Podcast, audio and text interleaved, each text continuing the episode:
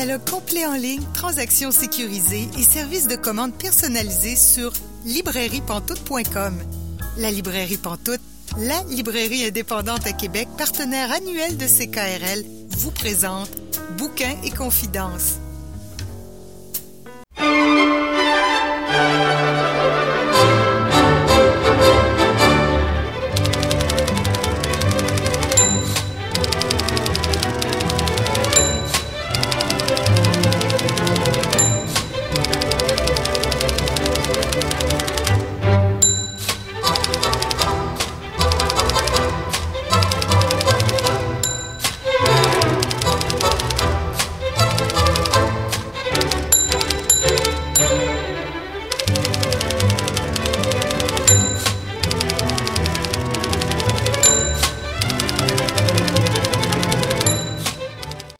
Bonsoir et bienvenue à Bouquin et Confidences. Julie Collin pour vous accompagner pour les 90 prochaines minutes.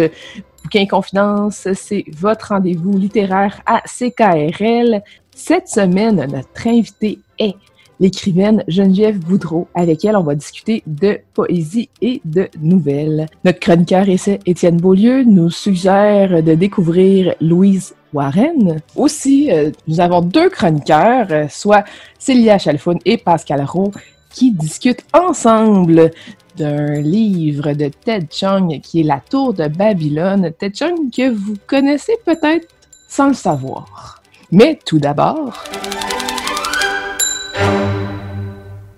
Vous avez peut-être entendu parler de la nouvelle maison d'édition en construction, euh, divers syllabes. Je m'entretiens aujourd'hui avec euh, la directrice générale et fondatrice Madi Oula Kébé Camara. Bonjour. Bonjour Julie, merci de m'avoir invitée. Ben merci d'accepter euh, l'invitation. Qu'est-ce que c'est au juste divers syllabes? Alors, Diverses syllabes, c'est une maison d'édition par et pour les femmes racisées et les minorités de genre. Euh, étant donné que très peu de femmes racisées font partie de la relève artistique et littéraire euh, du Québec, notre action en fait euh, permettra simplement en fait de multiplier les opportunités de dialogue entre bah, cette majorité culturelle et l'imaginaire minoritaire et encourager finalement les, générations futures de femmes racisées de minorités de genre à s'engager dans la littérature, de leur donner des opportunités d'emploi aussi pour être acteur en fait de, de, la maison d'édition en tant que correcteur, éditeur ou illustrateur, illustratrice par exemple. Donc euh, c'est ça, c'est ça en gros. Et euh, je sais que dans les projets que vous avez pour divers syllabes, euh, vous souhaitez offrir un montant de 1000 dollars à la signature du contrat et doubler le pourcentage en fait des ventes qui est remis aux, autrices. Généralement, on parle de 10% Le 90% restant du prix d'un livre est distribué entre libraires, éditeurs, distributeurs. Chacun des paliers en fait qui sont euh, responsables de la construction d'un livre va dire que ils vont au maximum de qu'est-ce qu'ils peuvent faire Comment vous pensez arriver à donner 20% du prix des livres? Euh, ben, j'ai usé d'ingéniosité avec euh, l'équipe. Nous sommes huit en tout. On a réfléchi longuement, mais aussi on s'est appuyé sur euh, dans les différents groupes de discussion que chacun chacune a dans son dans son dans sa sphère privée, euh, avec toutes les discussions autour euh, de la rémunération, autour de la, bienveillance envers les auteurs autrices, tout ça, et on s'est dit ok, il faut qu'on essaye de répondre, de, de, de trouver une stratégie qui répondra au mieux à ce qui manque aujourd'hui ou à ce qui pourrait améliorer la condition des auteurs-autrices écrivains écrivaines au Québec. Donc, ça a été facilité aussi par, euh, euh, même si euh, la pandémie, c'est quelque chose de grave, mais ça a été facilité parce que la pandémie nous a fait penser à, ça ne servait à rien d'avoir des bureaux ouverts ou des bureaux pour, notre structure, parce que de toute façon, on serait obligé de chacun chacune être chez soi euh, dans le cadre du télétravail. Donc déjà, ça, ça réduit les coûts. Hein. Ensuite, on a privilégié de travailler par projet, donc par livre. Un livre égale un projet. Donc si euh, notre premier livre d'ailleurs qui est en cours, euh, euh, on est en train de peaufiner les détails et bientôt vous en saurez plus si vous nous suivez sur les réseaux sociaux, Facebook, Instagram, puis Twitter qui s'en vient aussi, qui est, qui est déjà là, et, le, et le, site internet qui s'en vient. Tout ça, ce sont des, plateformes où on va vous diffuser l'information pour le premier et le deuxième ouvrage qui sont déjà en train d'être discutés. Donc on fonctionne par projet et ces projets veulent dire que c'est on va recruter des personnes, donc les femmes racisées et les minorités de genre qui pourront travailler avec nous sur, en plus de l'auteur-autrice, sur ce, cet ouvrage-là. Donc, sur ce projet, donc il y aura éditeur, éditrice, euh, correcteur, correctrice, et également illustrateur ou designer, etc.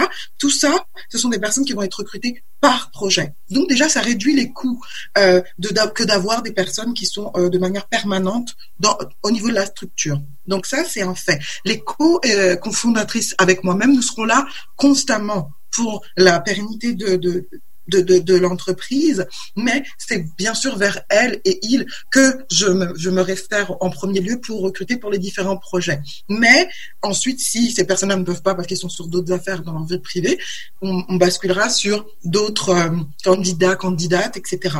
Mais donc, on fonctionne par projet. L'auteur-autrice est rémunéré directement de 1000 dollars. Ce n'est pas une avance sur ses droits d'auteur. C'est bien 1000 dollars qu'on lui, qu'on lui octroie tout de suite à la signature du contrat et ensuite 20% de droits d'auteur sur dès le premier livre vendu qui lui seront reversés. C'est possible, c'est viable, ça a été calculé. J'ai fait les chiffres. Je suis aidée d'ailleurs par euh, une personne. Déjà, moi, je, viens de la comptabilité. J'ai une formation comptable. J'ai passé 14 ans dans le milieu bancaire et financier.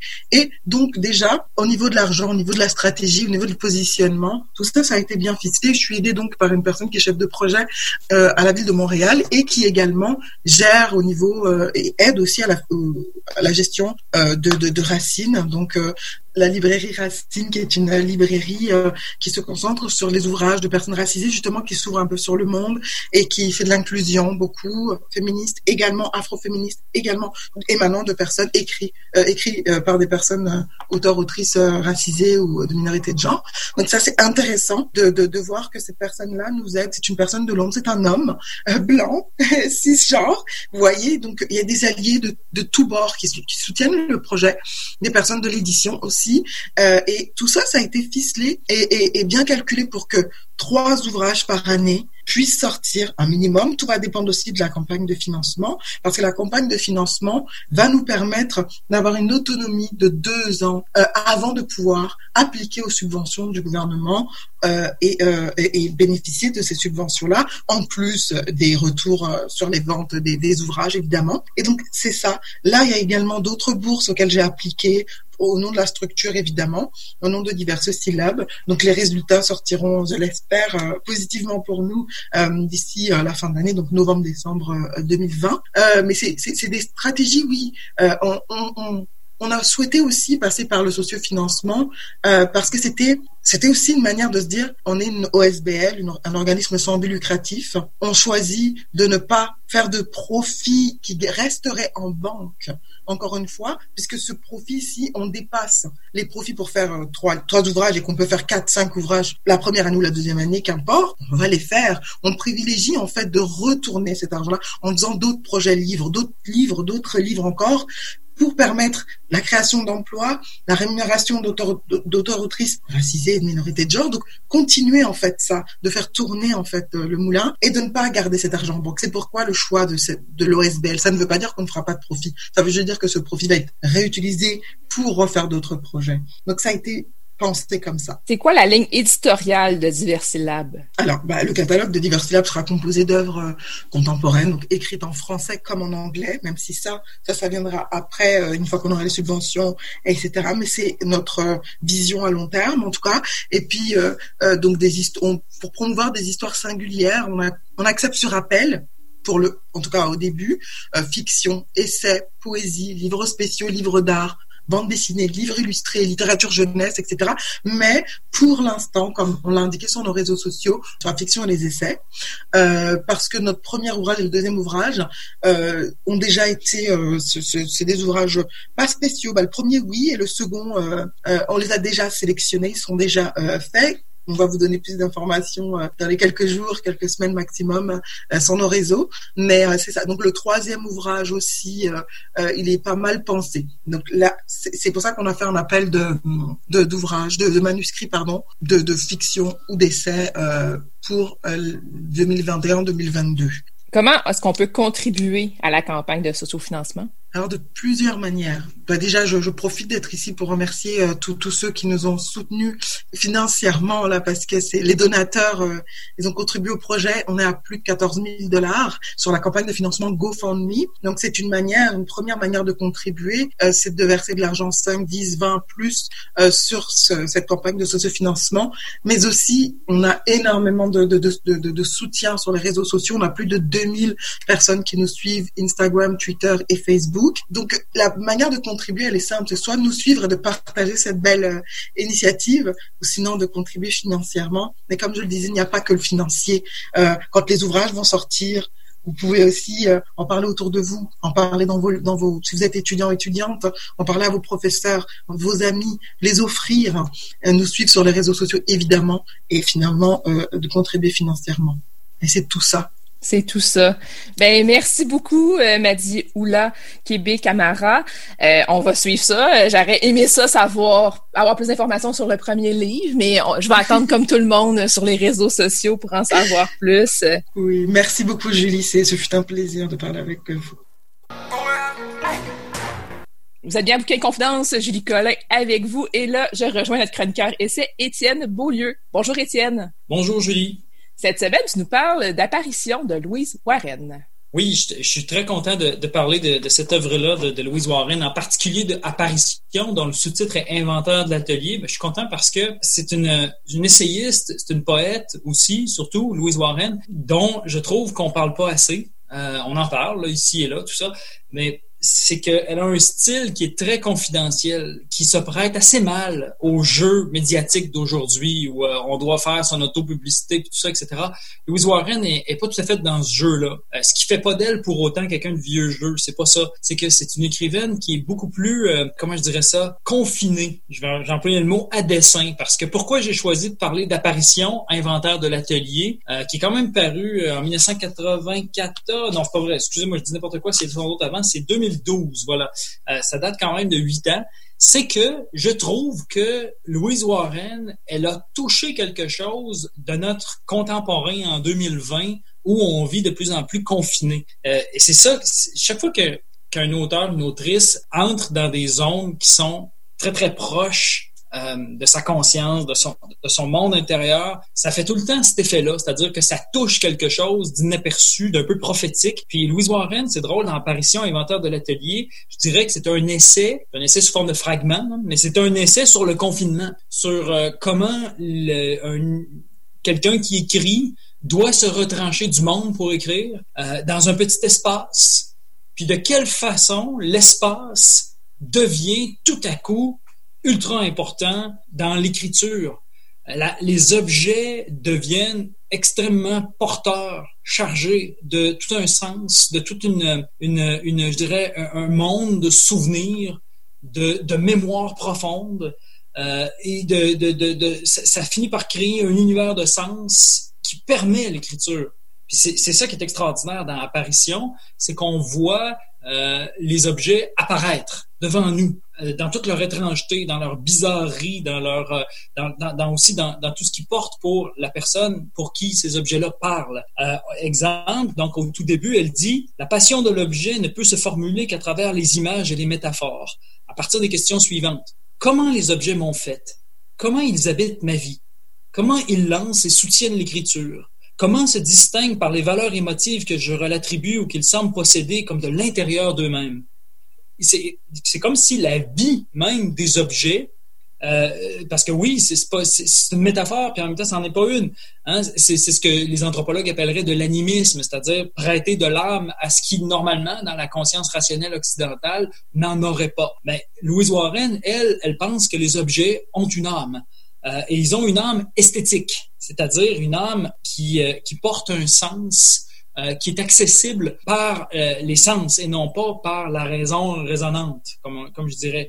par exemple, elle va parler du fauteuil bleu qui est dans son atelier. Elle dit, le fauteuil bleu de Tante Rachel éveille en moi un sentiment nocturne.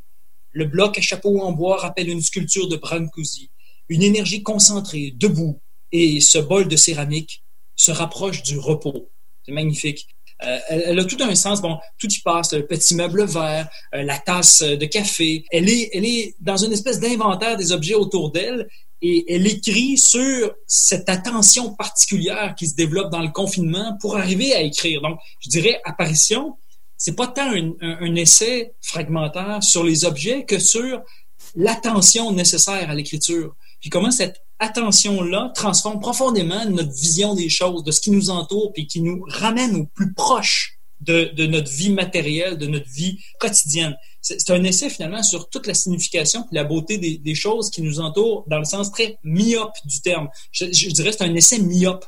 Euh, c'est un essai qui, voit les choses de proche puis qui a de la misère à voir dans le lointain. C'est là le, profond bonheur de cette, de cette littérature myope, euh, étrangement. Elle dit même, presque tous mes livres comportent ces déclencheurs de la pensée à partir du concret.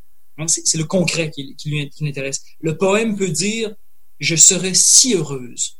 Une table, dans un jardin. Je deviens cette table.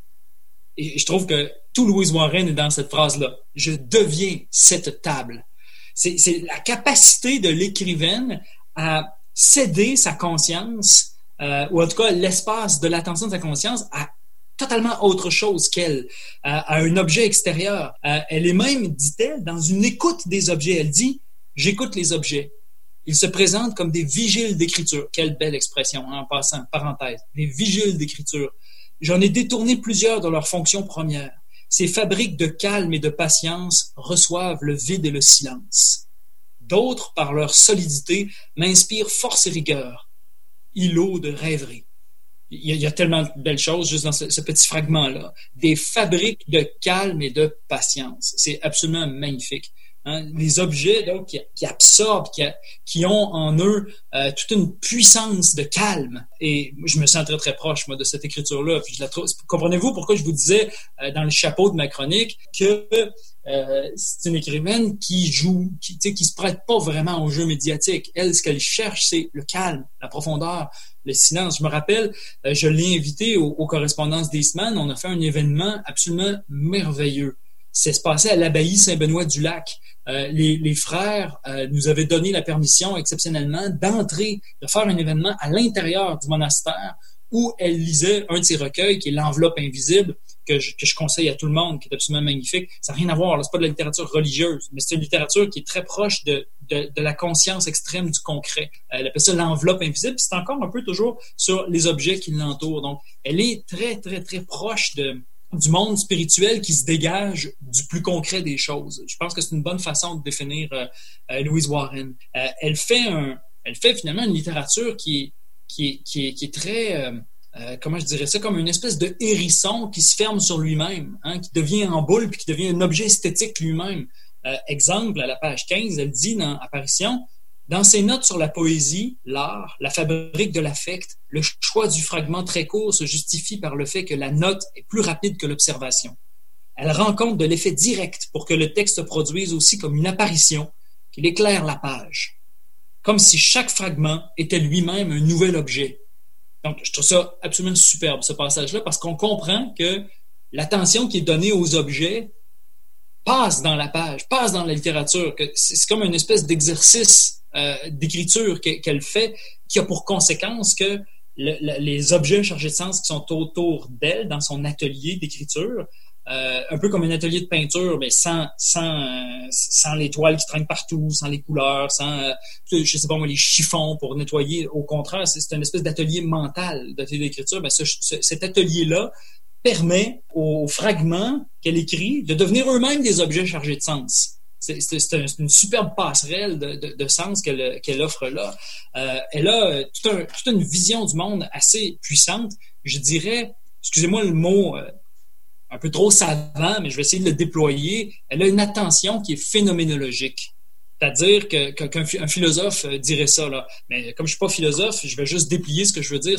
Elle a une attention de phénoménologie, ça veut dire, ça vient du grec finine, ça veut dire apparaître. Ça se prête très, très bien à apparition de Louise Warren. Ce qui apparaît, ce qui est là comme phénomène. Euh, je trouve que la meilleure façon d'expliquer ce qu'était ce qu'était un phénomène, c'est le philosophe Henri Bergson qui disait imaginez une allumette pas craquer, craquer l'allumette, le feu sort de l'allumette, et ensuite, une fois que l'allumette est consommée, est consumé, pardon, le feu disparaît.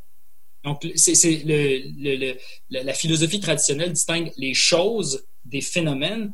euh, Louise Warren, c'est pas les choses qui l'intéressent, c'est les phénomènes, c'est ce qui apparaît, c'est ce qui, c'est ce qui est évanescent, c'est ce qui euh, est, est, sans cesse en train de transformer la conscience. Elle dit même à la page 16, elle dit l'objet augmente la conscience. C'est un petit fragment isolé comme ça. Encore une fois, Louise Warren est très cohérente avec elle-même. L'objet augmente la conscience.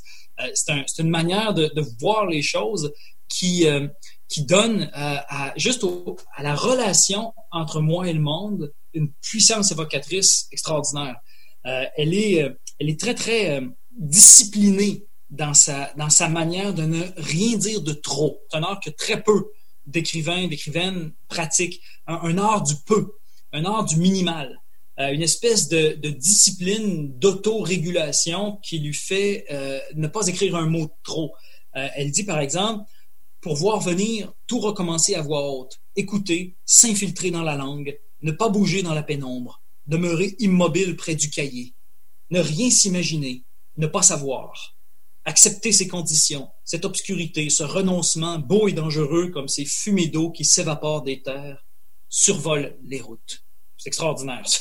les fumées d'eau qui s'évaporent des terres. C'est exactement l'apparition, hein, le phénomène qu'elle qu veut nommer. Et on peut dire l'espèce d'aura qui se dégage des objets. Hein, puis je suis, suis, pas du tout dans la, l'ésotérisme en parlant d'aura, elle cite beaucoup Walter Benjamin, qui est, un des grands historiens de l'art qui a mis en, place le concept d'aura de l'objet esthétique. C'est-à-dire, qu'est-ce qu'un objet esthétique comme une toile, comme une sculpture, peut dégager de signification qui euh, échappe aux mots, qui échappe à, la conscience claire euh, et qui passe dans le commentaire sur l'objet. Et je dirais, toute apparition est une, est une façon de clarifier cette relation essentielle. Elle va même, et je termine avec euh, cette citation absolument fantastique, où elle reprend justement à Walter Benjamin, qui est un grand essayiste euh, germanophone du 20e siècle, euh, de la première moitié du 20e siècle. Elle dit, Walter Benjamin utilise une très belle image pour parler de l'usage du jeu chez Proust et chez Kafka. Il nomme ce jeu transparent un jeu de verre. De verre, V-E-2-R-E. -E. Plus les êtres sont sensibles, plus ils deviennent transparents. Même dans la distance, même dans la mort, je les sens ainsi. N'est-ce pas le rêve de l'écrivain, du poète, d'accueillir d'un autre être semblable à lui, là où il réside? Pour ce faire, il lance, tels des hameçons, lustres, miroirs, étangs, filets de phrases. Nous oublions que nous sommes tous les autres. Et c'est ce, fragment-là, pour moi, est l'espèce de déclaration rimbaldienne, hein, parce que de, de, Louise Warren, Rimbaud qui disait « je est un autre euh, on pourrait dire de l'essayiste, à partir de Louise Warren, qu'il est tous les autres. Il y a une capacité de déléguer sa voix, même aux objets, à être, euh, ça revient un peu partout dans le recueil, euh, une écoute attentive du monde concret, du monde matériel. Et c'est là où Louise Warren en particulier est très très proche d'une artiste visuelle. Hein, sans arrêt, son, sa, pensée euh, empiète sur euh, euh un art très, très, très proche de la description picturale par le dessin ou par la couleur, et même, je dirais, souvent cinématographique, hein, super proche de, par exemple, d'un zoom de caméra sur un objet ou sur un, un, je sais pas, un, un souvenir, sur une manière de regarder. Donc, tout ça nous amène à une très, très belle attention. Puis c'est drôle parce que c'est un, recueil quand même relativement modeste en termes de pages. Hein. On parle de 110, 115 pages. Euh, et pourtant, ça se lit extrêmement lentement. C'est ce qui est bizarre. C'est tu peux pas lire ce, recueil d'essais de, fragmentaires-là à grande vitesse. C'est impossible. Euh, c'est un peu comme emprunter une autoroute pour regarder le paysage. Tu vois rien, tu comprends rien. C'est une, invitation euh, beaucoup de lenteur, à beaucoup d'une attention très concentrée, très monastique en fait. Euh, je répète, sans rien de religieux. Donc je vous invite aussi à lire euh, tous les autres essais de, Louise Warren, puis bien sûr sa poésie euh, qui est absolument extraordinaire. D'ailleurs, je viens de voir qu'elle sort un recueil là, au Nord-Roi cet automne, donc en, en 2020 et vont même en sortir un autre en 2021, déjà prévu. Donc, c'est une autrice qui a, quand même 35 ans d'écriture derrière elle.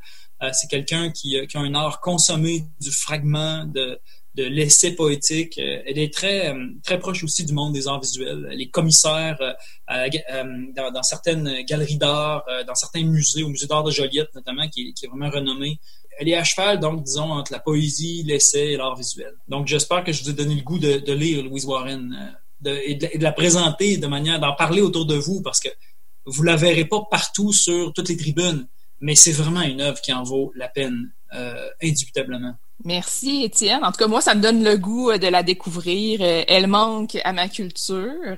Donc, je rappelle que tu as plus particulièrement parlé de Apparition de Louise Warren. C'est chez Nota Bene. C'est sorti en 2012. Merci Étienne.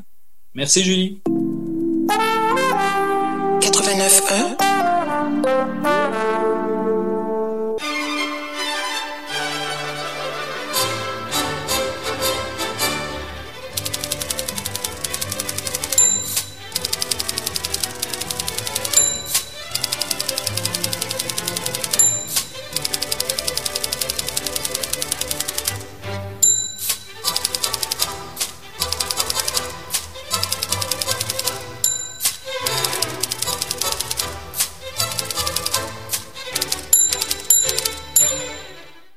Vous êtes bien à Bouquin Confidence, Julie Collin au micro. Et là, je rejoins notre invitée de la semaine, Geneviève Boudreau. Bonjour Geneviève. Bonjour Julie.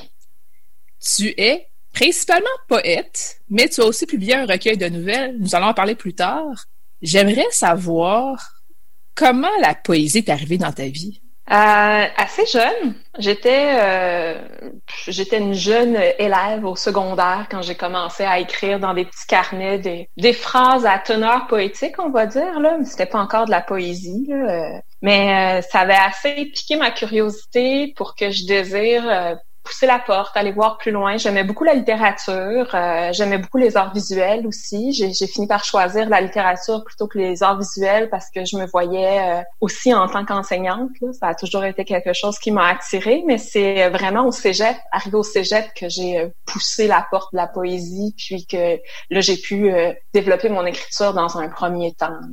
J'avais euh, Claude Paradis qui était mentor à cette époque-là. Il travaille, euh, il travaillait au Cégep cinq fois jusqu'à récemment. Il a pris sa retraite cette année. Puis ça a été un professeur exceptionnel là, qui m'a vraiment fait découvrir euh, toute la poésie québécoise contemporaine. Ben, en fait, les débuts de la modernité de la poésie québécoise jusqu'à des auteurs qui étaient à l'époque très très contemporains. Ça a été mon, mon, premier grand contact au Cégep. Puis après l'université, tu es allé étudier en littérature. Oui, j'ai continué en littérature. C'était devenu clair pour moi que je voulais me vouer à l'enseignement. Euh, fait que j'ai préféré ça à la création littéraire. Euh, mais j'ai continué à écrire de manière euh, parallèle. Mais c'était vraiment devenu une pratique personnelle. Ça faisait plus partie de ma formation. mais ça s'est inscrit de façon assez peut-être en marge, jusqu'à la maîtrise. À la maîtrise, je travaillais sur Hector de Saint-Denis-Garneau. C'était un mémoire en études littéraires. Puis euh, j'ai eu vraiment besoin d'écrire pour euh, retrouver ma respiration. On dirait en toutes les lectures théoriques, puis euh, les réflexions, parler de la poésie, mais sans en écrire, c'était devenu comme un peu suffocant. Puis j'ai vraiment écrit mon premier recueil parallèlement à la rédaction de mon mémoire. Euh, fait que les deux, euh, les deux exercices ont abouti euh, en même temps dans l'écriture, même si la publication a été un peu plus longue pour le premier recueil. Oui, ton premier recueil qui est Acquiescé au désordre, qui est sorti chez l'Hexagone en 2012. Ouais. Est-ce que tu peux nous en parler un peu, s'il te plaît? Ben, je pense que c'est franchement teinté pas de l'esthétique de Saint-Denis-Garneau, mais de sa démarche. Moi, j'ai travaillé beaucoup sur euh, l'identité, sur euh, comment l'écriture nous, nous construit ou comment on se construit à travers l'écriture. C'était une bonne partie de ma réflexion. Puis je pense que dans cette écriture-là, du recueil Acquiescer au désordre, ce que j'essayais de comprendre, c'était euh, ben, c'était qui j'étais finalement. C'est vraiment euh, une espèce de conversation avec moi-même. Euh, c'est c'est une interrogation sur le lieu où je veux être, sur la personne où je suis, sur la multiplicité des identités aussi. À l'époque, je vivais encore assez difficilement le fait d'être en ville. Le rapport à l'océan, c'est encore quelque chose qui me manque. Là. Ben, le golfe, l'immensité, les îles de la Madeleine, c'est que c'est minuscule. Là. Moi, de la maison, je voyais la mer. On a toujours ce rapport-là à la mer, euh, puis une mer qui est forte, une mer qui est pleine de courants, il y a une, violence, puis une grandeur qui est omniprésente, puis qu'on, quand je suis arrivée à Québec, j'avais l'impression d'étouffer, même si c'est très vert, même si on est très loin des clichés euh, d'une grosse ville, euh, j'avais pas l'espace, j'avais pas le rapport à, l'espace, au vent que j'avais. Puis je pense que ce recueil-là, c'était la tentative de, de, pacifier mon rapport au territoire aussi en quelque sorte là entre cette, cet enracinement progressif dans un univers plus urbain, puis l'espèce de, de manque par rapport à, à, la grandeur, là, à, la campagne, mais la campagne maritime. Là. Je pense que c'était vraiment une recherche d'équilibre, là, puis de pacifier différents aspects. Là, je parle par rapport au territoire, mais je pense que ça s'appliquait à tout ce qui me touchait à l'époque, euh, les différents aspects de la sensibilité que j'avais, mais d'essayer de, d'explorer tout ça, puis de le repacifier, puis d'accepter que finalement, ben, j'étais peut-être un être bien morcelé, puis que c'était correct. Je comprends ton besoin d'avoir écrit ce recueil-là, mais il y a une différence entre écrire pour soi et écrire et être publié. Comment t'en es venu à être publié à l'Hexagone? J'écris surtout pour moi, encore aujourd'hui. Je pense que c'est vraiment une démarche. Pour moi, l'écriture, c'est d'abord un acte personnel. J'écris moins pour. Euh, je pense pas que j'écris pas pour le lecteur, mais c'est moi le principal lecteur de, de, de ce que j'écris.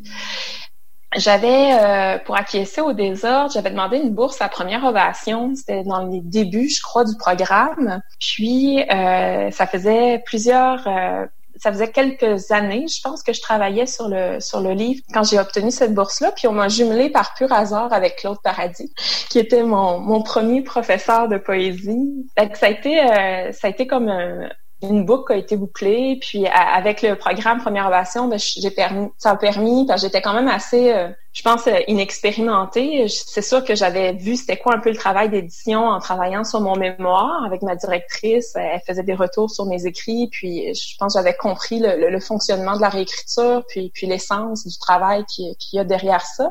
Euh, mais Claude, ça a été quelqu'un d'exceptionnel qui m'a vraiment accompagnée euh, avec beaucoup de douceur, euh, en respectant les directions que j'avais, mais en, en m'indiquant progressivement des, des, ajouts, des améliorations. Il m'a fait beaucoup aider aussi pour la structure du recueil. Je pense que c'est vraiment avec lui que j'ai compris comment structurer euh, comment comment l'ordre des poèmes pouvait raconter une histoire. C'est lui qui m'avait conseillé en fait euh, à l'époque euh, de l'envoyer à, l'Hexagone. Puis ben, je, pense que j'ai eu juste aussi peut-être beaucoup de chance, puis beaucoup d'écoute. Le, livre est paru à l'Hexagone, il avait été accepté. Que c'était quelque chose qui te tentait depuis longtemps de publier un livre? Ben, j'imagine que c'est un peu le rêve de tout jeune étudiant qui est à l'université dans le domaine de la littérature. Je pense qu'on y pense avec plus ou moins, ça peut être un peu fantasmé, là, avec plus ou moins de réalisme ou, ou avec un désir plus ou moins fort.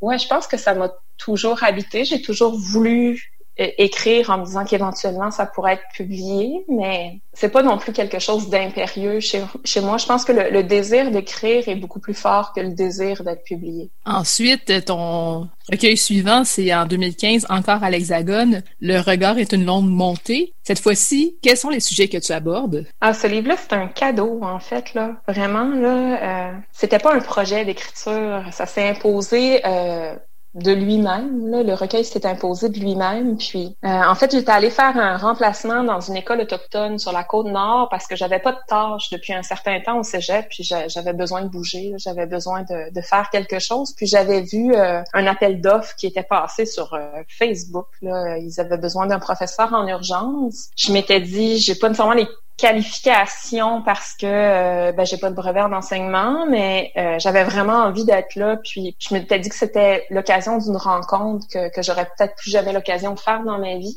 Je ne sais pas combien de fois euh, je pourrais être accueillie de cette manière-là dans une communauté éloigné où les gens sont très tissés serrés.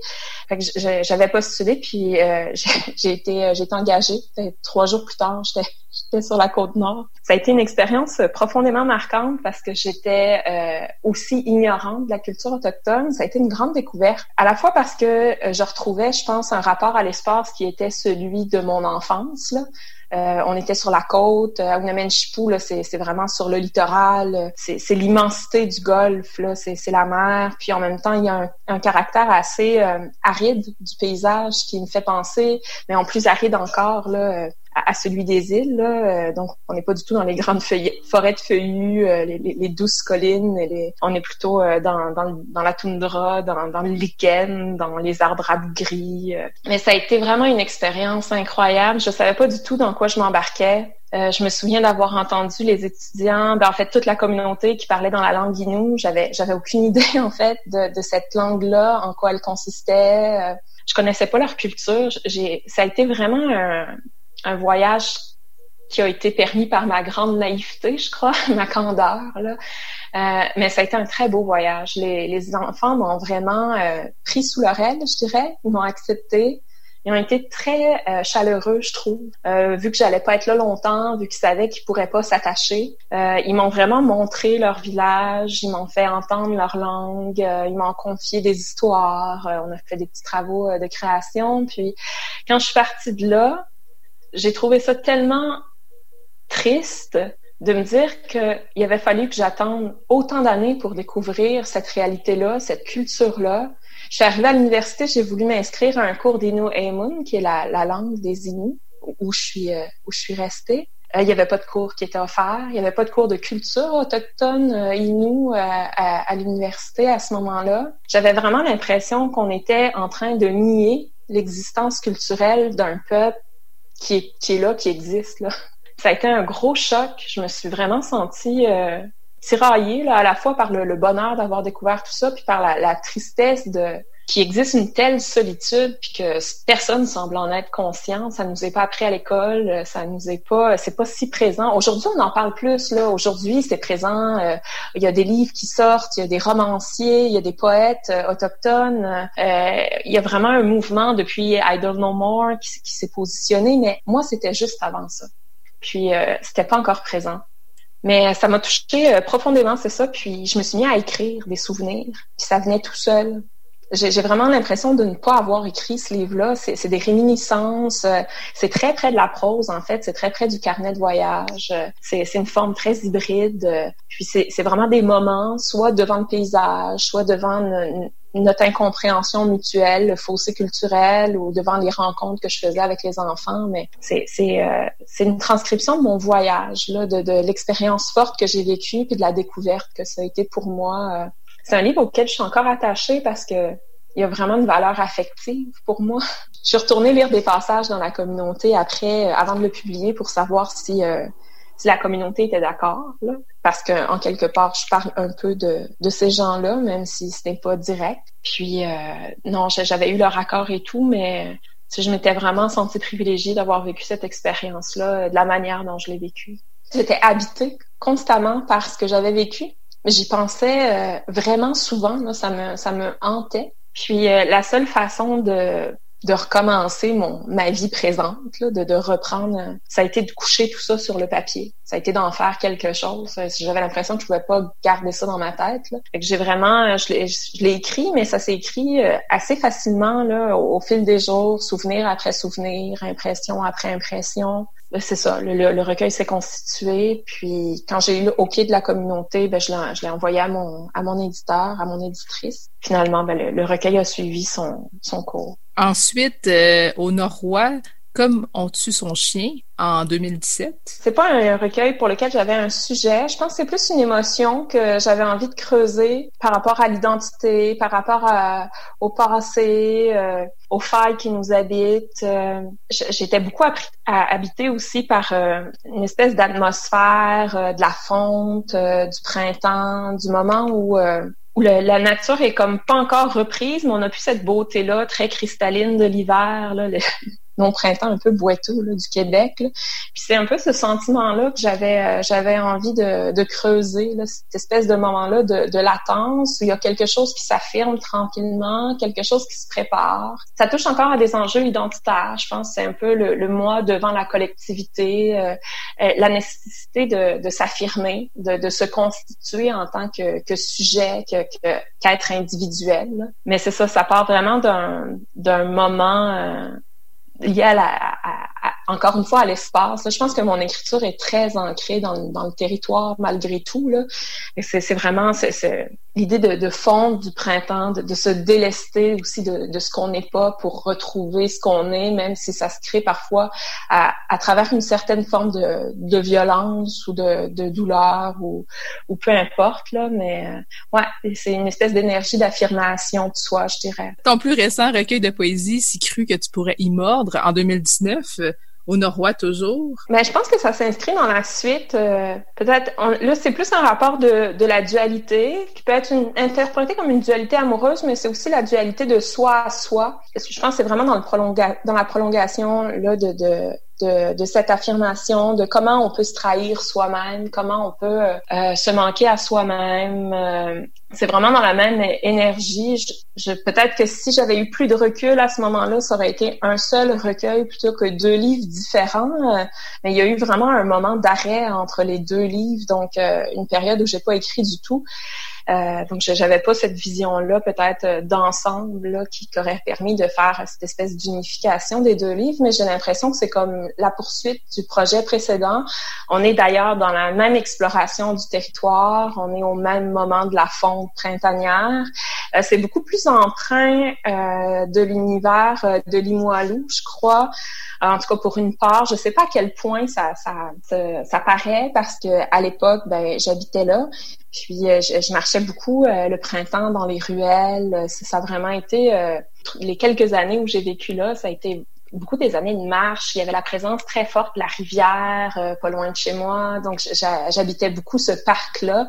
Puis, euh, je, crois qu'il y a cette atmosphère-là de, la rivière Saint-Charles au dégel, euh, de, du, parc, euh, des ruelles qui, qui s'instaure au fil des pages aussi. Là.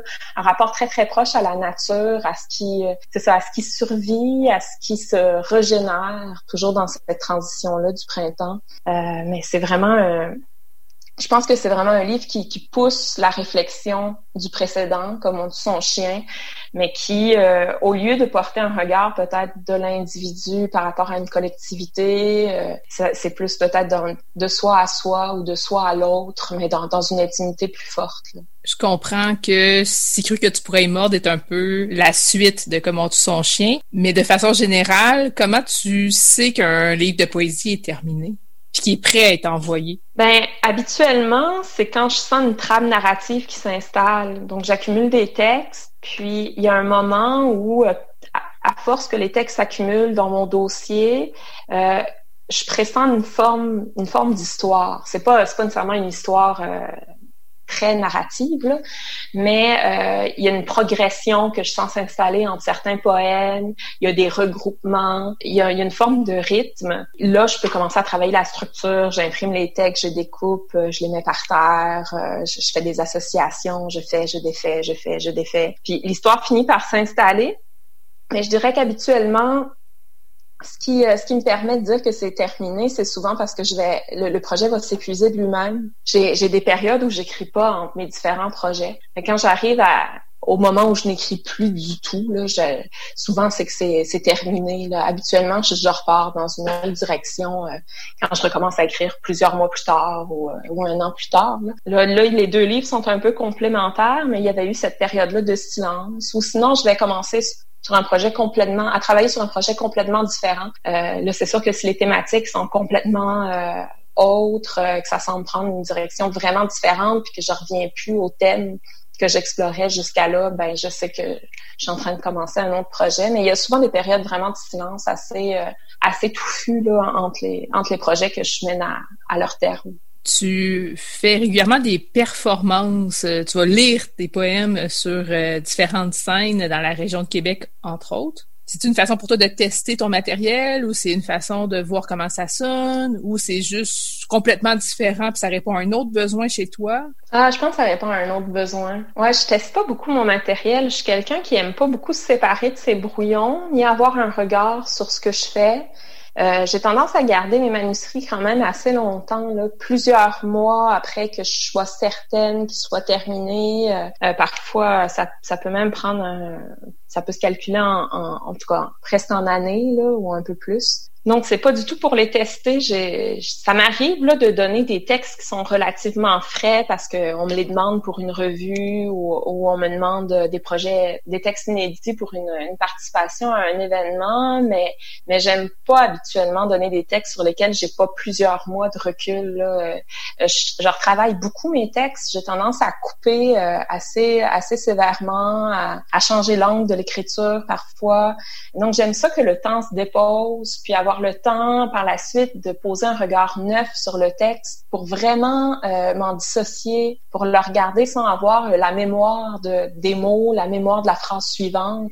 Là, je, peux voir euh, tout ce qui tout ce qui achoppe dans le rythme de la phrase. Je peux voir plus facilement les lourdeurs, les images inutiles ou inexactes. J'aime vraiment avoir ce rapport-là au, au temps dans l'écriture. J'aime écrire de manière vraiment pas pressée. Euh, j'aime que les textes traînent. J'aime j'aime vraiment avoir ce luxe-là. Mais pour la, la scène, c'est vraiment autre chose. Je pense que c'est un plaisir que j'ai développé à travers euh, les... Ça m'a pris des années à développer en fait cette aisance-là, puis, puis ce plaisir-là. Moi, j'étais quelqu'un qui était mortifié par le fait de parler en public. Euh, J'avais vraiment beaucoup de difficultés. Là. Ça, ça me faisait trembler, je venais rouge. Non, j'avais vraiment du mal à, vivre l'attention le demande de la scène, mais avec l'enseignement, ben, on n'a pas le choix d'apprivoiser le regard de l'autre sur soi. Il a un moment où, si on veut que ça soit euh, agréable, tant pour soi que pour euh, les, étudiants, le public, euh, il faut aimer ça. Il faut apprendre à, jouer, il faut apprendre à développer euh, des aptitudes théâtrales. Puis je me souviens que ma première année d'enseignement, j'avais trouvé ça difficile jusqu'à ce que je comprenne que mon bureau à l'avant de la classe, c'était une scène. Que moi, au moment où je rentrais dans la classe, j'étais pas obligée d'être moi. Je pouvais être le personnage de la prof qui amuse euh, ses élèves, qui, qui est très, très enthousiaste et débordante d'énergie, alors que je suis quelqu'un d'assez calme habituellement. c'est vraiment, euh, je pense que j'ai appris à développer ça avec mes étudiants. Puis les lectures, les premières lectures que j'ai vraiment aimé faire, ça a été quand je lisais des textes pour eux. Euh, le prendre un livre, leur faire goûter euh, le texte, leur faire entendre comment il devrait sonner pour qu'ils l'apprécient, parce que parfois ils le lisent, mais pas tout à fait avec la, bonne euh, intonation. Il y, a, il y, a, des étudiants qui sont d'excellents lecteurs, il y en a pour lesquels les, entendre l'émotion du texte, ça se fait, ça va pas nécessairement toujours de soi quand j'ai compris ça, que pour certains, c'était peut-être plus difficile d'entendre le ton juste, que ça pouvait parfois, pas, pas si souvent que ça, mais quand même assez pour que, dans certains cas, ça soit significatif. Ça pouvait altérer leur expérience de lecture. Mais j'ai commencé à lire, par exemple, je sais pas, les premières pages du livre qui étaient à l'étude, à haute voix, mais comme j'aurais aimé qu'ils lisent, comme j'aurais aimé moi-même le lire. Puis euh, là, je me suis prise au jeu. Puis j'ai fini par vraiment aimer lire devant mes groupes, puis aimer lire devant les scènes euh, par conséquent, je pense que c'est un peu un, prolongement. Là. Ça devient un, un, instant de partage euh, très fort, je crois. La lecture sur la scène, c'est euh, c'est un moment aussi de oui, on est un personnage, mais je pense qu'on on se dénude d'une certaine façon aussi parce qu'on essaie de rendre l'émotion la plus exacte qu'on avait peut-être au moment où on écrivait.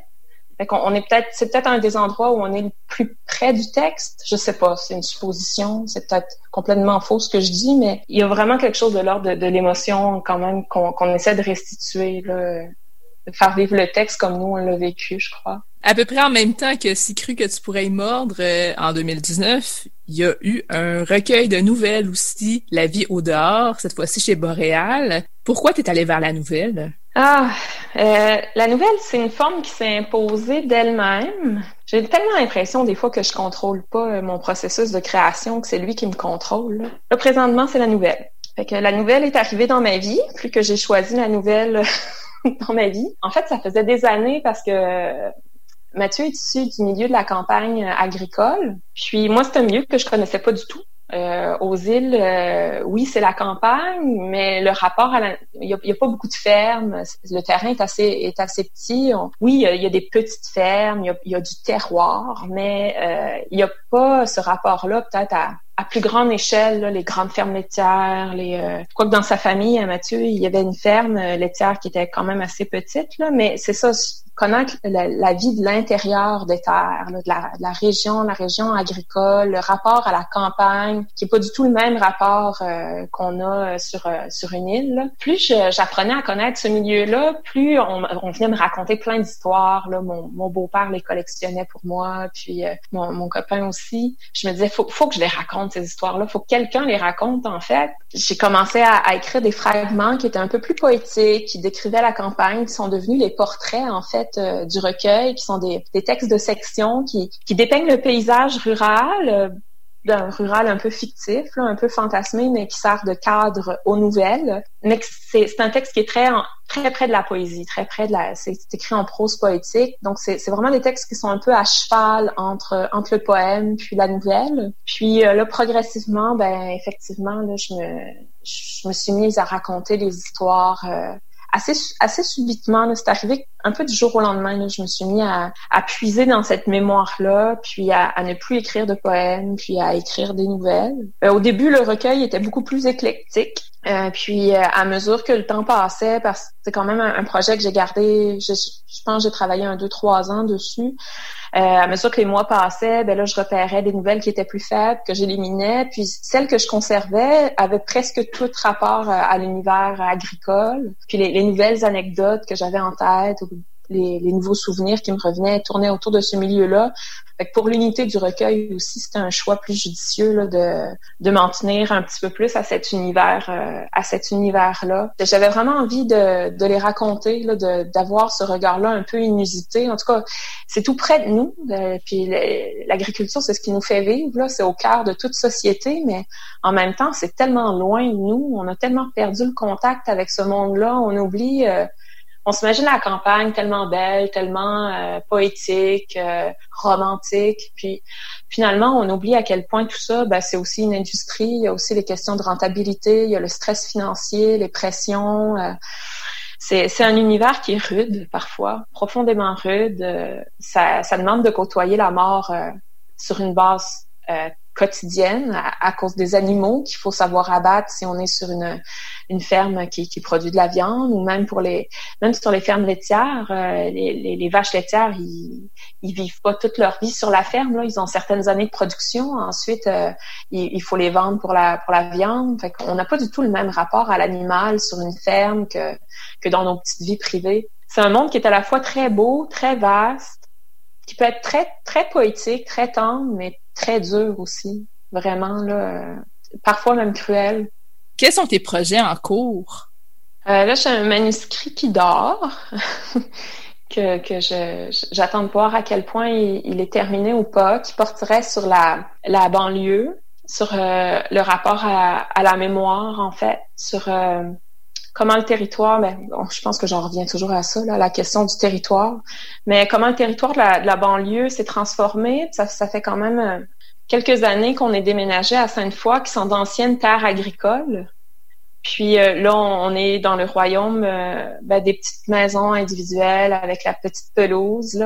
Ça se transforme petit à petit. Je vois les jardins éclore sur les façades. Puis je pense que tout ça peut, être amené à changer. Je pense qu'on est appelé à occuper différemment la ville. Mais euh, pour l'instant, c'est il y avait il y a comme un décalage entre euh, le, ce passé-là qui est quand même très près de nous. Là. On parle de quelques dizaines d'années où on était dans une, une campagne hyper fertile, agricole, nourricière, euh, à un lieu qui est sillonné d'autoroutes euh, et qui est pas tant pensé pour une euh, occupation écologique du, du, territoire, alors que ça pourrait l'être, la, la, banlieue n'excluant rien.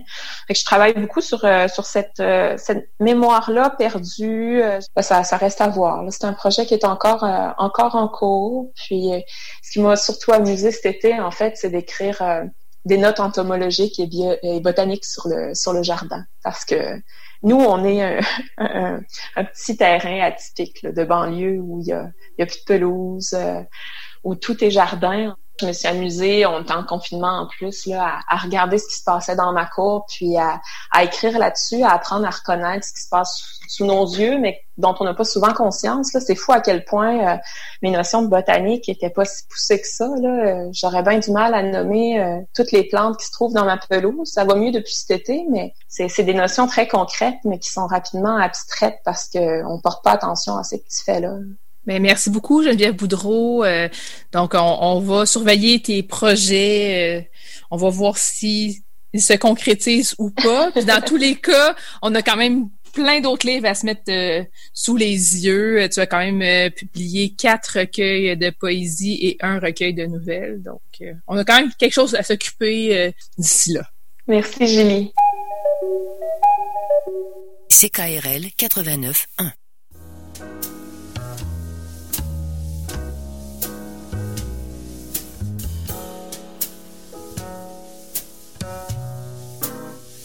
catalogue complet en ligne, transactions sécurisées et services de commande personnalisés sur librairiepantoute.com.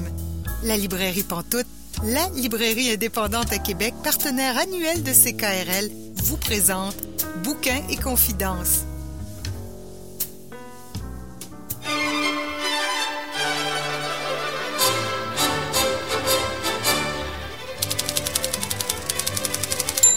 Vous êtes bien à Bouquin Confidence, Julie Collin avec vous. Et là, je rejoins deux chroniqueurs qui vont parler d'un même livre. C'est Célia Chalfoun et Pascal Rowe. Bonjour. Bonjour Julie. Bonjour. Donc, cette semaine, vous nous parlez de Ted Chiang. Oui, Ted Chiang. Ted Chiang, et on s'est beaucoup posé la question comment on va parler de Ted Chiang parce que parce que c'est quand même un auteur à part dans la littérature de l'imaginaire. Um, c'est un auteur américain, Ted Chiang, qui serait qualifié, j'imagine, d'auteur peu prolifique dans le sens où il a publié seulement, entre guillemets, une vingtaine de nouvelles et de novellas dans sa carrière. Souvent, les textes sont espacés de quelques années, donc il écrit vraiment avec parcimonie, mais on comprend pourquoi quand on les lit, c'est parce que c'est toujours des nouvelles d'une précision chirurgicale, avec des concepts um, ultra intéressant dont on voit qu'il a passé probablement, je veux dire des heures, mais ce serait plutôt des centaines d'heures euh, à tourner, retourner dans tous les sens pour voir sous, sous quel angle il allait les aborder. Et donc c'est toujours des concepts vraiment qui, qui nous emmènent dans des mondes imaginaires ou très proches d'une autre en tout cas, super intéressant. Et Ted Chiang, il a gagné tellement de prix que je saurais même plus comment les comment les lister. Il y a, il y a plusieurs prix dans les littératures l'imaginaire francophone, euh, anglophones, pardon, qui sont très prestigieux, notamment le Nebula, le Hugo, le Locus. Ted Chiang les a tous gagnés plusieurs fois. C'en est au point qu'il y a des années où les auteurs euh, de science-fiction et de fantasy anglophones prient pour que Ted Chiang ne publie rien cette année-là pour qu'ils aient une chance de gagner des prix à leur tour. Il fait jamais les choses à moitié quand il écrit, il prend toujours son temps pour écrire et pour réfléchir. C'est euh, c'est vraiment admirable. Puis ça sent dans chacune de ses nouvelles, on voit là, les concepts. C'est pas quelque chose qu'il a écrit sur un coin de table et puis euh, qu'il a écrit en deux heures. C'est pas possible d'écrire des textes comme ça euh, juste en quelques heures. Et pour autant, les les textes sont pas denses. Il faut pas. Et je, je voudrais pas qu'on fasse peur aux gens qui nous écoutent. Là, c'est pas des des textes qui sont inabordables si on si on s'y connaît pas en sciences ou en tout cas en technologie ou en futurisme il les, apporte vraiment bien, puis il nous embarque là-dedans. Souvent, le monde est à peine différent de celui qu'on connaît, euh, notamment euh, dans la nouvelle euh, qui s'appelle Aimer ce que l'on voit, un documentaire, ou une autre nouvelle qui s'appelle, si je me trompe pas, L'enfer quand Dieu n'est pas présent. Peut-être en parler un petit peu de celle-là. C'est c'est un monde qui est pratiquement le, le, nôtre, presque à tous les points de vue, si ce n'est que l'existence de Dieu est vraiment bien connue et il y a régulièrement sur Terre des manifestations des, anges qui apparaissent comme ça au coin d'une rue ou dans un désert, peu importe, et sur leur passage qui peuvent semer soit la destruction, soit des miracles. Donc parfois, quand un ange apparaît comme ça au, au coin d'une rue, il y a des gens qui vont euh, perdre la vue, même perdre leurs yeux complètement. D'autres vont retrouver l'usage de leurs jambes. il va y avoir des, euh, comme les anges arrivent, avec une force extrême, il y a des gens qui se retrouvent blessés par le passage, le passage des anges. Euh, et puis après, c'est à chacun de comprendre ce que Dieu a voulu leur faire comprendre par la manifestation de cet ange. Et donc chacun doit se retrouver à analyser sa foi, puis euh, ses réactions, et puis à comprendre ce qu'il ou elle doit faire face à ça on suit le, un personnage, Neil, qui a perdu sa femme lors d'une de ces manifestations, qui a été blessé par des éclats de verre et qui est mort dans d'atroces souffrances, et qui essaie de réconcilier sa foi avec la, ce qui arrivait avec sa femme et puis la perte de sa femme, et donc qui est pas si sûr d'apprécier ce que Dieu euh, a fait à ce moment-là. Donc c'est une histoire sur la foi, et en même temps qui est pas spécialement religieuse non plus, parce que je sais pas ce que tu en penses, moi c'est comme ça que je l'ai euh, Hein. Il faut préciser aussi que dans, dans ce texte, quand les gens qui, qui meurent lors de la visitation des, des, anges, ou même qui meurent en dehors de la visitation des anges, qui meurent tout court, il est possible de voir quand euh, l'esprit, l'âme de ces gens quitte leur corps. Donc on peut voir si elle monte au ciel ou descend en enfer. Quand euh, la femme de Neil meurt, elle monte au ciel, mais pour lui c'est pas du tout une, une consolation parce que euh, il n'a pas envie de vivre. Mais si jamais il se suicide, il ira en enfer de toute façon. C'est vrai que ça a l'air très très religieux comme nouvelle, mais comme Célia, je l'ai pas senti, je l'ai pas senti uniquement religieuse. C'est aussi le fait de la question de est-ce qu'on fait le bien pour le bien ou est-ce qu'on fait le bien pour une récompense? Exactement, ouais. Ça, ça pose presque une question éthique. C'est euh, c'est ça. Est-ce que je suis qui je suis parce que j'espère à la fin, même si j'ose pas l'admettre, me faire envoyer au paradis, ou est-ce que je suis qui je suis parce que ma foi m'a amené là? Ou même pas ma foi, mais est-ce que je suis qui je suis parce que c'est la personne que je veux être? Est-ce que c'est même possible de faire la distinction? Ça, c'est une autre, euh, une autre question. D'ailleurs, Ted Chiang explique dans le recueil, euh, je pense qu'en en anglais c'est, aussi la chose. Pour chaque texte, on a un un petit, euh, une petite explication de euh, ce qui a poussé l'auteur à écrire sur ce sujet. Et donc, par exemple, pour cette nouvelle-là, euh, l'enfer quand Dieu n'est pas présent, il s'est un petit peu appuyé sur l'histoire de Job dans la, dans la Bible. Et il trouvait que la, la conclusion de l'histoire de Job était pas satisfaisante et qu'il comprenait pas pourquoi ça se finissait comme ça. Donc, il proposait autre chose. C'est vraiment intéressant parce que pour euh, pour chacun des, des, des textes, euh, donc c'est vraiment très court et il, il explique pour chacun pourquoi il a voulu, pourquoi il l'a fait. Le texte dont on a parlé, l'enfer quand Dieu n'est pas présent, c'est pas le texte que j'ai préféré, mais c'est un des textes les plus euh, émotifs. La particularité quand même de, des textes de Ted Chiang, c'est que c'est très très cérébral même si, comme disait tantôt Célia, on n'a pas besoin de s'y connaître euh, en euh, trigonométrie, en physique de je sais pas quoi, en informatique ou en technologie du futur, ça reste quand même très cérébral. Et il faut avouer que certains des textes sont un petit peu, comment dire, sont tellement conceptuels que ils m'intéressent un peu moins parce qu'il n'y a pas le côté comment dire développement psychologique émotif des personnages qui me plaît particulièrement dans toute littérature et en, en particularité euh, dans les, les, histoires de science-fiction qui peuvent devenir sinon un petit peu un peu arides. Euh, mais il y a un texte dans ce recueil-là qui est très émotif et qui est le meilleur texte de, du recueil et qui est probablement un des meilleurs textes de science-fiction que j'ai lu de ma vie. On va y revenir tantôt. Euh, Est-ce que tu voulais parler d'un autre texte en particulier, Célia? Mais je pense que j'aurais aimé ça qu'on parle de la nouvelle qui t'avait marqué, qui est Comprends. Euh, parce que moi, c'est une nouvelle dont j'ai un peu de mal à parler, que j'ai beaucoup aimé, mais j'ai du mal à, c'est ça, à mettre des mots sur euh, ce que j'ai ressenti en la lisant. Je me disais que tu aurais peut-être plus de chance que moi de faire ça, de faire ça comme il faut. Alors, la nouvelle euh, comprend. On suit un personnage dont le nom est même pas tellement important. On est au jeu. Ce personnage a eu un accident, est tombé dans un coma dépassé et quand il s'est réveillé, il aurait dû être un légume.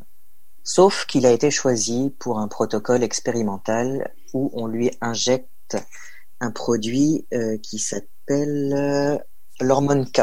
Cette hormone K est censée régénérer les neurones du moins on l'espère, chez les personnes donc, qui ont eu des accidents euh, très graves, qui dont le cerveau a été privé d'oxygène, bref, qui ont été vraiment très très très maganés. Ça va peut-être te faire un peu penser à des fleurs pour Algernon, où c'est une expérimentation un petit peu sur comment ça fonctionne. Et évidemment, ce, ce personnage-là, on, on, on, le devine très tôt, c'est dit très très tôt, non seulement il récupère ses neurones, mais il devient extrêmement brillant et même plus que brillant, il devient un génie.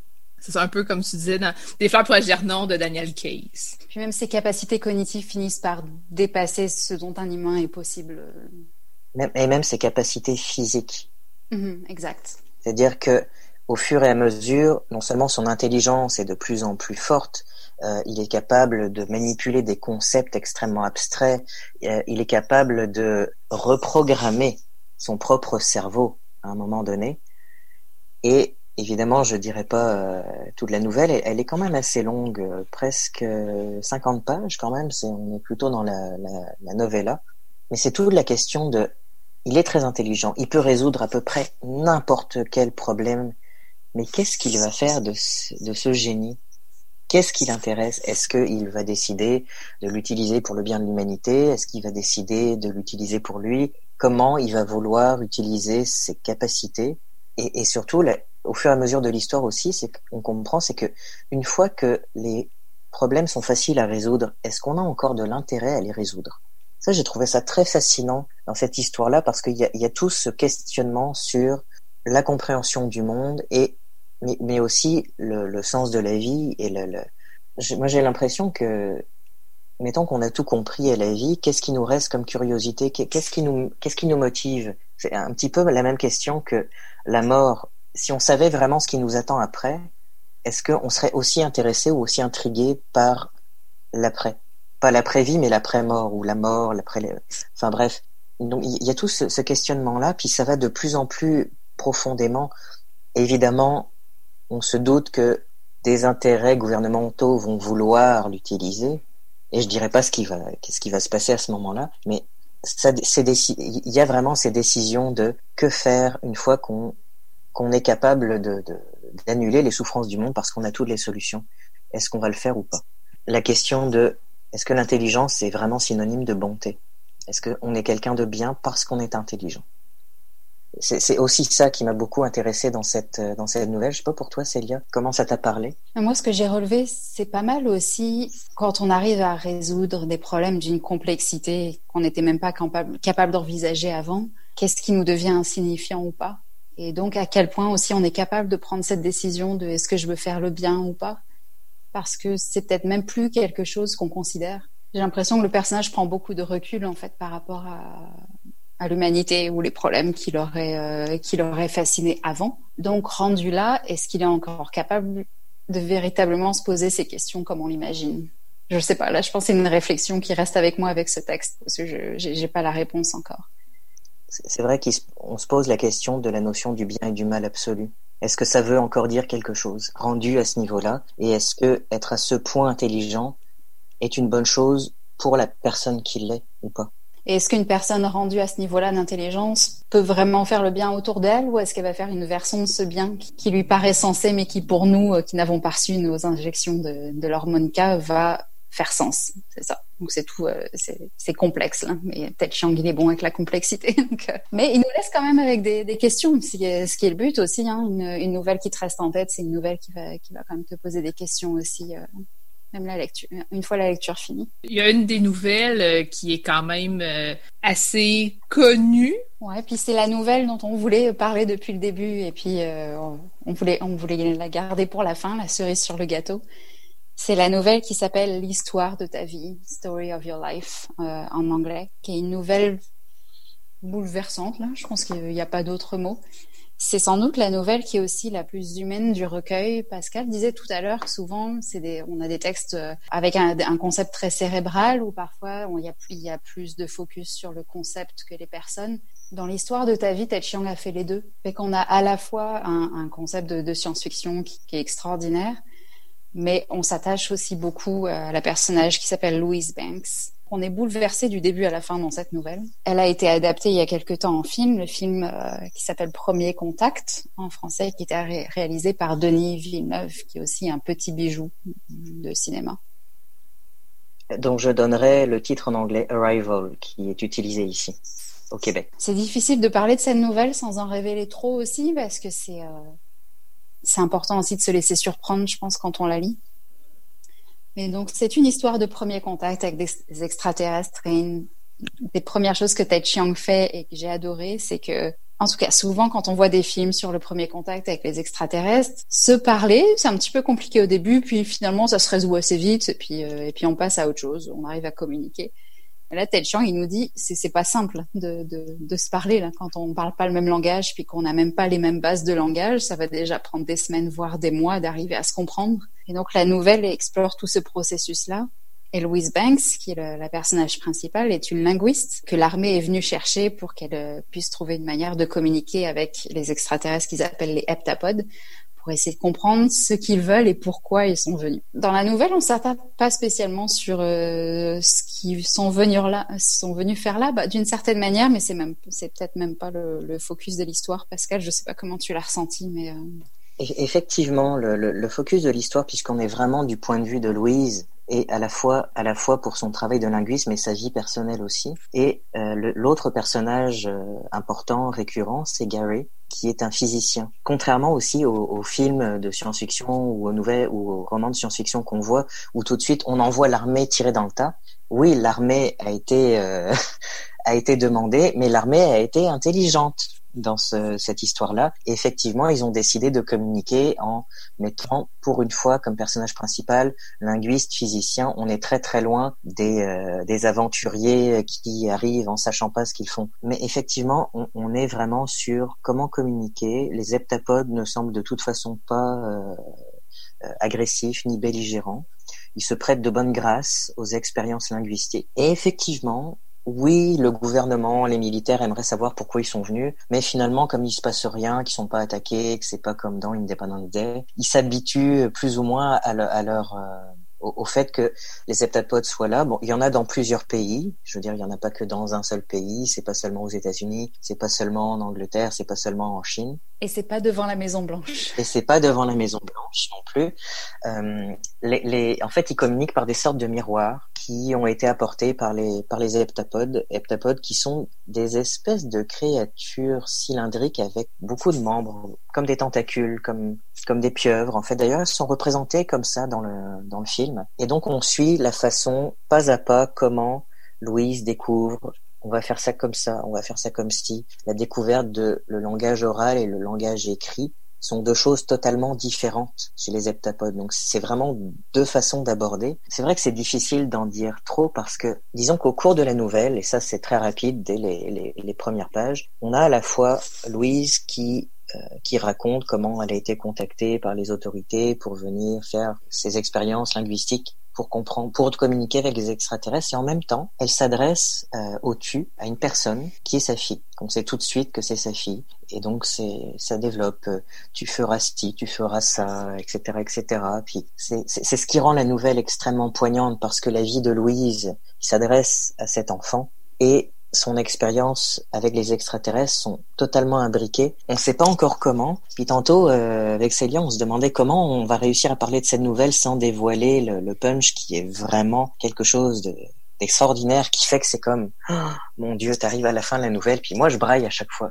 Je l'ai relu encore, puis j'ai encore braillé à la fin de la nouvelle. Mais tout ce qu'on peut dire, c'est qu'en tout cas, au fur et à mesure que Louise va développer sa compréhension du langage des, des, elle va se trouver influencée par ce langage qui n'a pas les mêmes bases que le nôtre. Je ne parle pas simplement de, de, grammaire ou de syntaxe, mais plus dans la, dans la manière dont leur compréhension du monde se traduit dans leur langage. Et cette compréhension-là va commencer à l'influencer. Je pense qu'on peut dire quand même sans en dévoiler trop, que la nouvelle se base sur l'hypothèse Sapir-Whorf, qui considère que notre vision du monde est directement influencé par notre langage. Et c'est ce qui fait la force de cette nouvelle, d'avoir réussi à prendre cette théorie, qui est d'ailleurs refusée par bien des linguistes qui disent que c'est complètement absurde, mais qui est une hypothèse de travail absolument extraordinaire en science-fiction et qui a été vraiment euh, utilisée de manière magistrale par Ted Chiang dans cette nouvelle-là. Et on pourrait dire d'ailleurs qu'il a eu cette idée pour cette nouvelle et puis, euh, il s'est rendu compte qu'il n'avait pas assez de, de base en linguistique pour, le, pour l'écrire. Alors, ce qu'il a fait, il a fait cinq ans de recherche en linguistique avant de l'écrire. Donc, on en revient à son éthique euh, très, euh, très personnelle d'écriture, puis son sérieux, puis son penchant pour la réflexion. Et la patience, là, il me semble que ça, ça montre bien qu'il il a une, une passion pour la réflexion qui est évidente. On passe pas cinq ans à faire des recherches sur la linguistique pour écrire une nouvelle qui se base sur la linguistique si on n'est pas passionné par ce qu'on a envie d'écrire. Donc c'est vraiment un auteur euh, vraiment à part, je pense, dans le dans les littératures l'imaginaire par sa, façon comme ça de, de s'investir dans ces histoires et ces concepts et puis de nous les proposer. Il y a, y a une force dans tous ces textes, qu'on les aime tous ou pas, il y a quand même une force là qui, euh, qui est magistrale. Moi, j'irais même jusqu'à dire que en tant que en tant qu'écrivain, en tant qu'écrivain de science-fiction comme je suis, comme toi tu es, Célia aussi, j'écrirais l'histoire de, de ta vie et j'écrirais juste ça dans ma vie et ça me suffirait probablement comme écrivain parce que c'est tellement exceptionnel que tout, tout écrivain de science-fiction voudrait écrire une histoire aussi forte. Ouais, je suis d'accord. Puis même maintenant, à chaque fois que je lis une des nouvelles de une des nouvelles nouvelles de Ted Chiang, j'ai toujours tendance à la comparer euh, à l'histoire de ta vie, ce qui est un peu injuste et genre de malédiction pour un auteur parce que quand on écrit une nouvelle pareille, ben, je, pense qu'après euh, elles sont toutes comparées à celle-là, c'est pas possible autrement. Oui, puis elle a été publiée pour la première fois en 1998. Donc c'est ça, ce recueil-là, il est euh, qui est sorti, il est sorti euh, en français sous le titre La Tour de Babylone, et puis c'est sorti en 2006 aux éditions de Noël. Et si vous êtes intéressé, il y a un autre recueil de Ted Chiang qui va sortir en français sous le titre Expiration, toujours chez De Noël, et c'est censé sortir cette année. Mais je crois pas qu'on a date précise encore. Il y avait une, c'était normalement au mois d'août, mais ça a été reporté probablement à cause de la pandémie et des importations de livres. Mais en tout cas, je vais quand même le lire, même si je vais pas pouvoir m'empêcher de comparer ça avec son extraordinaire histoire de, histoire de ta vie. La Tour de Babylone est disponible en folio SF et Expiration sera en grand format, puis ensuite probablement en folio SF euh, également. Mais merci beaucoup euh, Célia Chalfoun et Pascal Roux de nous avoir parlé de La Tour de Babylone de Ted Chung. On l'a dit, c'est disponible chez De Noël en grand format et chez Folio SF en format poche. Merci. Merci Julie. Merci Julie.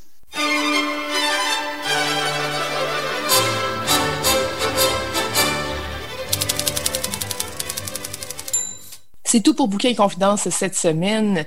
Merci beaucoup à Geneviève Boudreau qui était notre invitée de la semaine. Merci aussi à Étienne Beaulieu de nous avoir suggéré de découvrir Louise Warren et plus particulièrement de nous avoir conseillé de lire Apparition inventaire de l'atelier. C'est paru chez Nota Bene en 2012.